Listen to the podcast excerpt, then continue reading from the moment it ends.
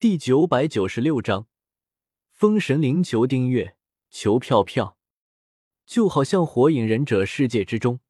宇智波带土刚开始出现的时候，凭借一手空间忍术，不知道唬住了多少实力强大的忍者。其实宇智波带土本身的实力，也就相当于一个上人。如果没有了神威的能力，他早就废掉了。邪剑仙跟宇智波带土。其实也是一个道理，邪剑仙本身的实力并不强大，只是六界之中没有专门克制邪念的办法而已。可是萧邪不一样，萧邪可不是这个世界的人，他会的手段也远远超过了这个世界的一只手段。邪剑仙虽然不知道萧邪的真实身份，但是他能够感受到萧邪身上带给他的巨大威胁。所以邪剑仙才一直不敢出声，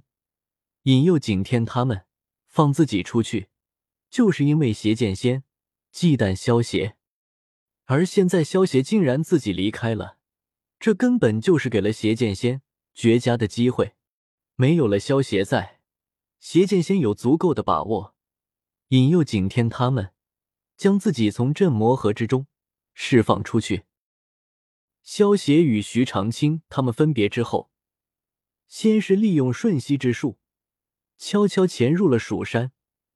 然后将蜀山派记载着六界世纪的书籍全部复印了一份。萧协查看了一下，虽然这些资料之中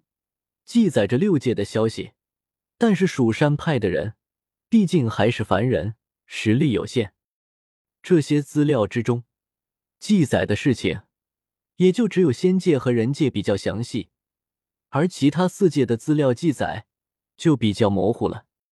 萧协虽然知道伏羲剑、神农鼎和女娲血玉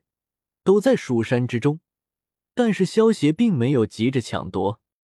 毕竟这三大神器是用来镇压神魔之井的。萧协并不确定抢走这三大神器会不会导致天帝亲自出手。如果天帝真的亲自出手，那么可就不好玩了。为了防止天帝会出手，萧协打算等到自己即将离开这个世界的时候再动手抢夺。萧协根据蜀山之中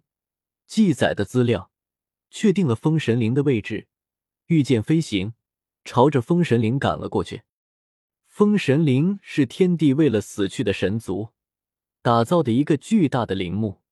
虽然在《仙剑奇侠传四》的世界之中，云天和他们只是探寻封神灵的冰山一角，但是他们却成功得到了后羿射日弓。后羿射日弓，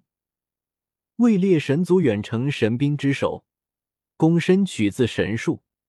被雷电击落的枝干，弓弦取自龙潭神泉中腾云神龙的脊经，由即便用平庸材料。也能打造出绝世神功的功神，去这样精心打造。萧协当初也曾经抽到过后羿射日弓，而且还将它送给了蓝葵。后羿射日弓虽然算不上主神器，但是也是一件不错的后天灵宝。而且想要得到后羿射日弓也很容易，只需要找到封神灵，打败神将勾芒就行了。在《仙剑奇侠传四》的世界之中。云天河虽然拿走了后羿射日弓，但是后羿射日弓只能算是借给云天河使用。一旦云天河死了，后羿射日弓便会重新回到封神陵。《仙剑奇侠传三》的剧情发生在《仙剑奇侠传四》的剧情之后，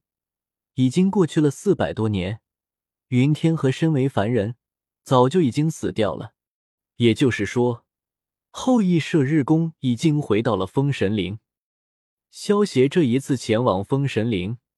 目的也是为了拿取后羿射日弓，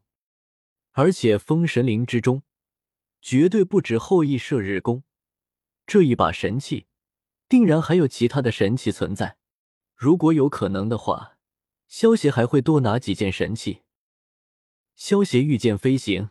花费了半天的时间，终于到达了。封神陵的外围，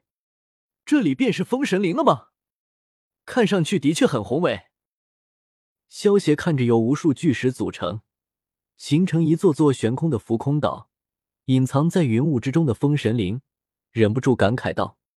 萧协利用神识感知了一下之后，脸色变得凝重了起来。在这些浮空岛之上，萧协感知到了不同威力的静止，越靠近封神陵深处的禁制威力越强。最中心的禁制，更是让萧协感受到了。”一股巨大的威胁，与其说这里是众神的陵墓，倒不如说是死去的神留下的传承之地。萧协感受到那一座座浮空岛之上的禁制，忍不住摸了摸自己的下巴，喃喃自语道：“在《仙剑奇侠传四》的剧情之中，虽然韩灵沙说封神陵是神的陵墓，但是进入了封神陵之后。”他们却没有发现神的尸体，反而云天河最后得到了后羿射日弓。这样的剧情，其实更像是得到了后羿的传承。萧协虽然不知道这些浮空岛之中哪一个浮空岛中藏着后羿射日弓，但是萧协可以通过感知浮空岛外的静止强弱，来分析出哪一个浮空岛可能是后羿射日弓的所在。一开始的神族都是伏羲利用神果创造出来的，不过到了后来，有一些神族是从人界修炼成仙之后被天地封为神的，还有一些神族则是一些人界的战士死后，他们的灵魂被天地带到了天界，册封为神的。在天界之中，实力最弱的就是那些神兵，这些神兵。大部分都是人界的战士死后